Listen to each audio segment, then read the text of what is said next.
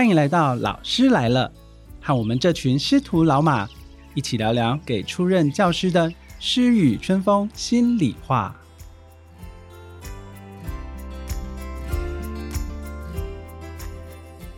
大家好，欢迎收听《老师来了》，我是主持人国光国小张本维。首先为大家介绍今天的师徒老马，英歌工商包荣宇老师，大家好，我是荣宇老师。三和国中陈资君老师，Hello，大家好，我是自娟老师。以及国光国小文小林老师。大家好，我是小林老师。欢迎三位老师来到我们今天的现场。那我想，在我们艰难困顿的时候啊，总是希望有人能够拉我们一把。但是，就像梁静茹唱的《可惜不是你》这首歌一样，它的歌词提到了“可惜不是你陪我到最后，曾一起走，却走失那路口”。我想，就连专业的咨商师都不见得能够接住每一位个案。我们老师又何德何能强求自己来成为每位孩子的贵人呢？所以啊，今天的主题就是曾经怜惜心疼、调皮捣蛋的那些刻在你心底的名字。接下来就让我们来听听故事，听听三位老师如何用你的关怀和所有的爱，为这个世界添一些美丽的色彩。小林老师，好，谢谢本文老师。其实教书这么多年，我觉得调皮啊、捣蛋的孩子啊，总有一种特质，他就是不喜欢给太多的规定框框，聪明，不受到掌控，他想要那个主导权，受到关注。这类型的学生呢，我发现一种现象，就是在家中不是缺乏关注，就是受忽略。我记得有一个孩子，他非常有天分，他上课呢老喜欢跟老师抬杠。东扯西扯聊了很多的他的生活经验，但是老师怎么可能会允许他继续讲呢？所以呢，话太多呢，就会被老师啊，或者是科任老师制止。可是呢，这位孩子啊，很喜欢顶嘴。我哪有老师？你都没有在听我说话，我还要讲话太多。当然，我们还是要教导他，所以也影响到他的人际关系，什么都要赢，输了呢也要骂个几句，用脏话来发泄，不管几字经啊，就要骂到爽。什么都是别人的错，哈，凭什么要我道歉？都是他先惹我的，诶要不是他怎样怎样，我才会怎样怎样啊！我常在想，这些气话真的是八点档，现实当中上演中，遇到吵架不用彩排，就这么真实上演。那当然，我遇到这样的一个情况的时候，我心里面就会觉得，怎么又来了？那这类的孩子呢，当然私底下要跟他保持一种很良好的关系，因为我记得我有一个很好的姐姐，他提醒我一句话。有关系就会没关系，没关系就会有关系。你平常跟他建立很好的关系，你遇到事情才会没关系。所以呢，这类的孩子呢，平常就要跟他妈吉妈吉的。什么叫妈吉妈吉呢？就是比如说，老师我忘了带橡皮擦，某某某，没关系，老师这里有，你要不要过来拿？或者是当他需要的时候，比如说他早餐没有吃，你要特别去关注他。某某某，你早餐吃了吗？老师这里有三明治，要不要来尝个几口？很香哦，让他心里面觉得你对他的关爱。所以呢，当他遇到一些事情，惹了一堆麻烦的时候啊，你给予他的劝告，他才会听得进去。所以，我想小林老师刚提到的部分是，当你跟这个孩子的连接比较深刻的时候，他比较愿意去听你，因为他知道老师是关爱我的，老师是照顾我的，老师不是无缘无故要来指责我的。我想是这样子吧。是的，因为带久了这类的孩子呢，我觉得要特别关注他在家里面跟家里人互动的情况，是不是家里的人没有好好听他说话？因为我觉得好好听他说话这个技能要教。就像我现在对着北文老师讲话，我一定眼神也是很专注的。那听众朋友，你在听的时候，你会发现说，我的声音当中一定是对象是听众。所以这类的孩子啊，我们一定要跟他好好的聊天，听他的怒，解他的怨，听他到底想要什么。这个想要什么，我觉得真的是要 case by case。尤其他在很生气的时候啊，是不是有的孩子希望说你就是跟他一起骂，还是说你不要理我，你让我静一静？所以这个部分是各位心境老师，你必须要跟这个孩子平常要多观察、多互动，你就可以理解他的喜怒哀乐是怎么样呈现出来的。我想小林老师刚刚讲到一个我觉得很重要的部分呢，就是观察这些孩子，从他的言语、他的行为、他的举止，看出他背后到底真正的需求是什么，然后理解了他的需求，理解了他的缺乏，我们才能够去进一步的跟他建立他的连接。好，那我接下来想要请问志娟老师啊，在国中端，那你自己又遇到哪些让你印象深刻的孩子呢？往往印象深刻的都是那一些特别调皮捣蛋的，但是其实我在我的课上，因为我没有当导师，所以没有办法像小林老师这样子深刻了解到这位学生背后的故事。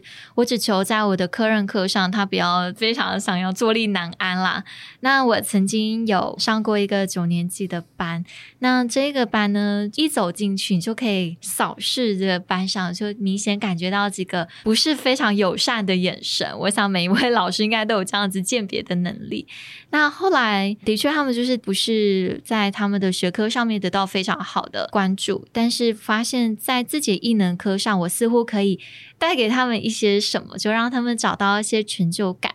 那我觉得，想要收服这些特别调皮捣蛋的孩子，有个很重要的技巧，就是你一定要把你的课程呢制定的非常严谨，然后让他们知道哪些事情是可以做，哪些事情你做了呢，你就会遭受到一定的处罚。这样子，我觉得老师的课程的紧凑度以及老师课程够不够扎实，其实可以造成这个学生愿不愿意听，这是非常息息相关的。嗯，我想也是啊，就是当这个课程是按照规划流程，然后非常顺畅的进行的时候，小朋友他大概也不会有其他的歪心思、歪脑筋去动哦。对我觉得这个是可以跟各位老师做一个互相提醒的。没错，没错，真的，你必须要在学期初的时候就把你每一堂课要做什么都写得清清楚楚，然后你也在上课的时候可以放轻松，但是不要讲太多闲话，因为闲话学生就可以见缝插针了。好，那再来荣宇老师呢？你在高中端的部分，我分享一下令我印象深刻的孩子。我记得有一次我刚当老师没多久的事情，班上的同学们啊，在上课的气氛也都很好，好像都没有觉得。的特别奇怪的地方，然后有一次就有一个学生，他就跑来跟我说：“老师，我的作品被丢掉了。”然后我说：“什么意思？大家的作品如果没有做完，应该要用塑胶袋包起来，就是陶瓷作品，那就放在架子上。什么叫做你的作品被丢掉了？难道同学会随便乱拿吗？就是我有点疑问这样。然后他就说：对呀，他们就是乱拿我的东西啊。然后我们都要把陶土。”拿去回收，就是如果已经是废土的部分，就要拿去炼土机回收掉。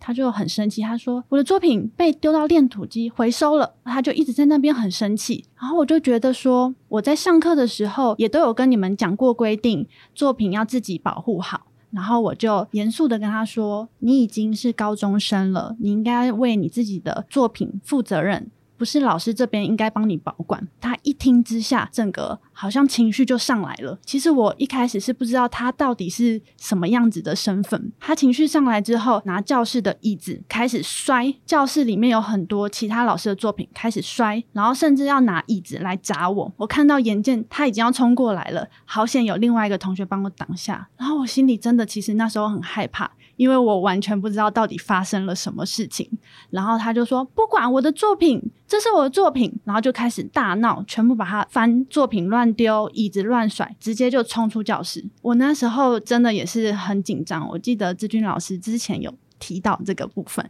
真的是非常紧张，因为。当下没有任何人可以帮忙，但是我心里就想说，如果他跑到高楼层，如果情绪上来，他就这样跳下去怎么办？那我也不可能放着下一节课的孩子们不管，所以我就先去知会了教务处，然后辅导室说有这样子的状况，让其他的行政资源进来。我在班上，我有跟下一堂课的同学们说，刚刚发生什么事情，老师可能会花个十分钟去处理，所有的事情才告一段落。刚开始当老师的时候，其实很难有那种马上就嗅到这个学生有什么状况。如果辅导室那边没有讲，其他导师没有跟你说，可能自己要主动出击。那事情是这样，辅导室其实有放一张纸放在我的桌上，他说这个学生其实是有情绪障碍的，只是那张纸不小心就滑到办公室的缝隙当中，所以其实他放了一学期我都没有发现。种种的错误导致于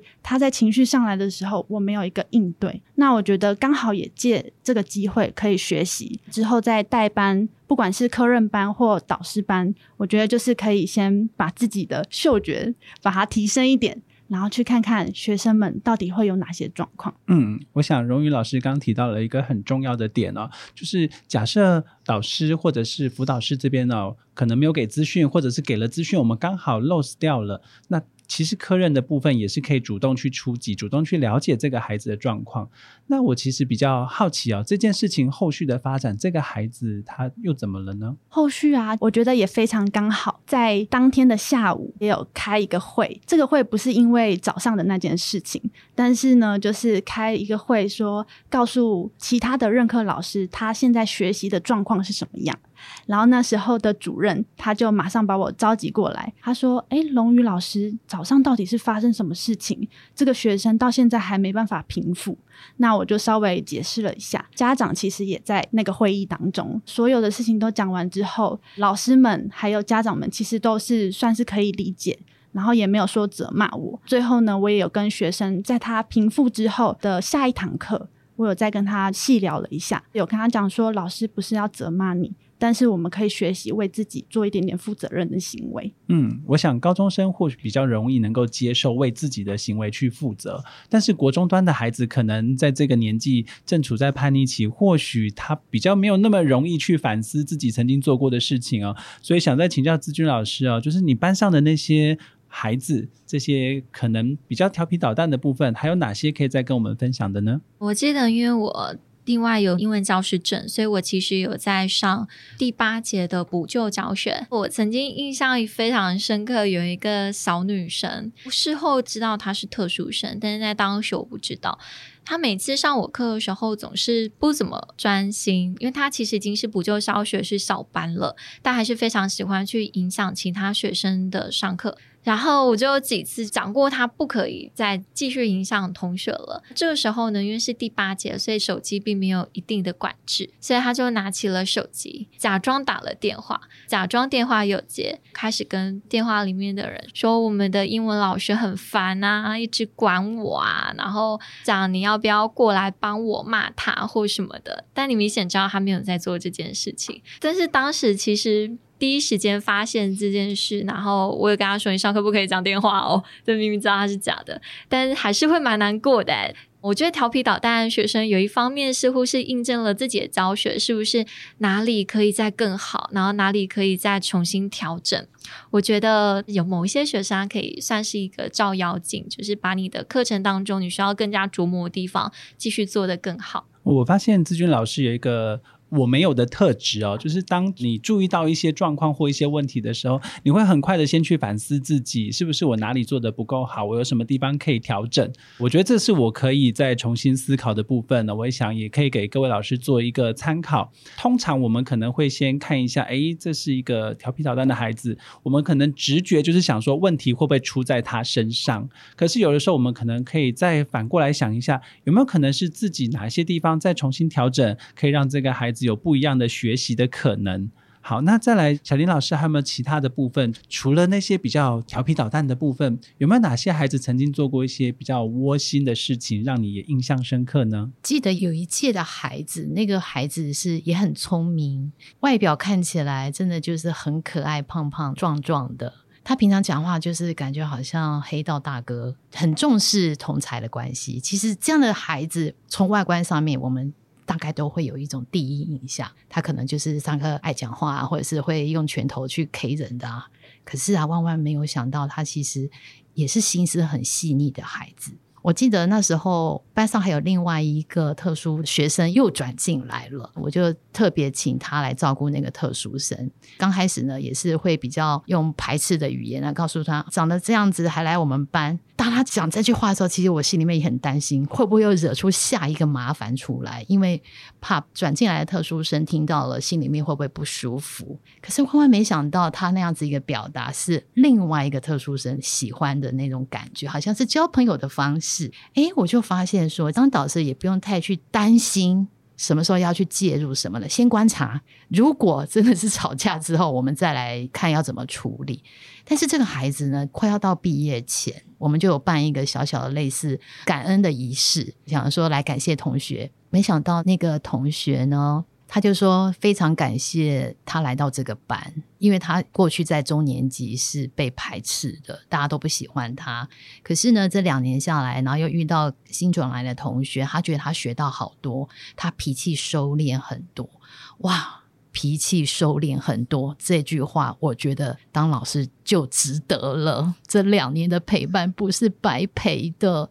我觉得有一句话蛮提醒我的，就是每一个师生相遇都有它的意义。对我来说，真的是一个非常非常难得的相遇，让我们在此时此刻大家有缘相聚在一起。陪伴着生活，所以我觉得调皮的孩子，姑且不论他的背景如何，他的生长状况如何，就算他的家庭环境不好，可是我们能够给他另外一个家。这个家是可以他重新学习的地方，重新有一个很好的方式对待人的方式，重新开始，就像每天的早晨都是新的。我觉得那样子一个态度带给孩子，我相信孩子那种调皮顽劣的感觉，会慢慢因为我们爱他的缘故，慢慢的消弭。这是我的体会。我刚听到小林老师提到的部分，让我回想起我曾经有一位学生，他也是在班上比较调皮捣蛋一点，但是他有一个很特别的地方，就是你跟他说的话，他都记得。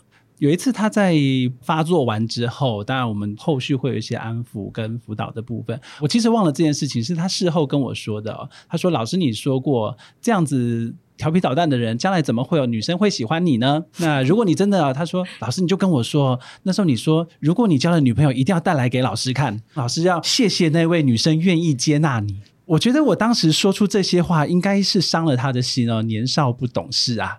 但是这件事情他记在心里啊。然后大概两三年前，我调到台北来。我们其实还都有保持联络啊，从他国中、高中、大学到毕业，我们都还有保持联络。他就突然丢一个讯息给我，说：“老师，我要去台北找你。我之前学校在嘉义。”我说：“找我来干嘛？”他说：“不管，反正你就空哪一天出来给我。”说：“好，就空哪一天出来给他。”那那一天他就带着他女朋友一起来找我。然后就是对，我们就在台北这边，对啊，骑着 U bike 啊，还问我说：“老师，什么地方可以去走一走？”我知道你喜欢爬山，现在他连我喜欢爬山都记得，你知道这件事情真的很开心。然后去年年底收到了喜帖，他说：“老师，我一月要结婚，你要不要来？”说好去，我就一月的时候搭高铁下去参加他的婚礼。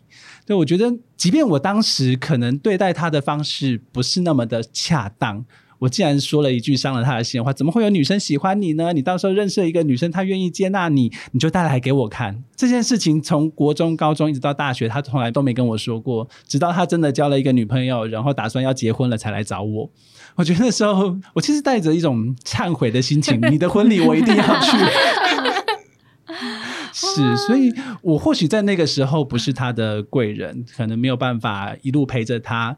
但是这句话就让他记得，他跟我说：“老师，你说可能没有人会喜欢我，所以我不断的在调整修正。我希望我是一个有人爱的人。”我觉得那个时候我应该伤到了他的心，但是他愿意去换一个方式来教导我。老师，我可以做得很好，你真的不需要这样看待我。对，所以他的婚礼我一定要去，这样子。对，好，那这就是我们今天分享的故事哦，就到这边喽，谢谢大家，拜拜，拜拜，欢迎大家和我们一起聊聊教育的大小事。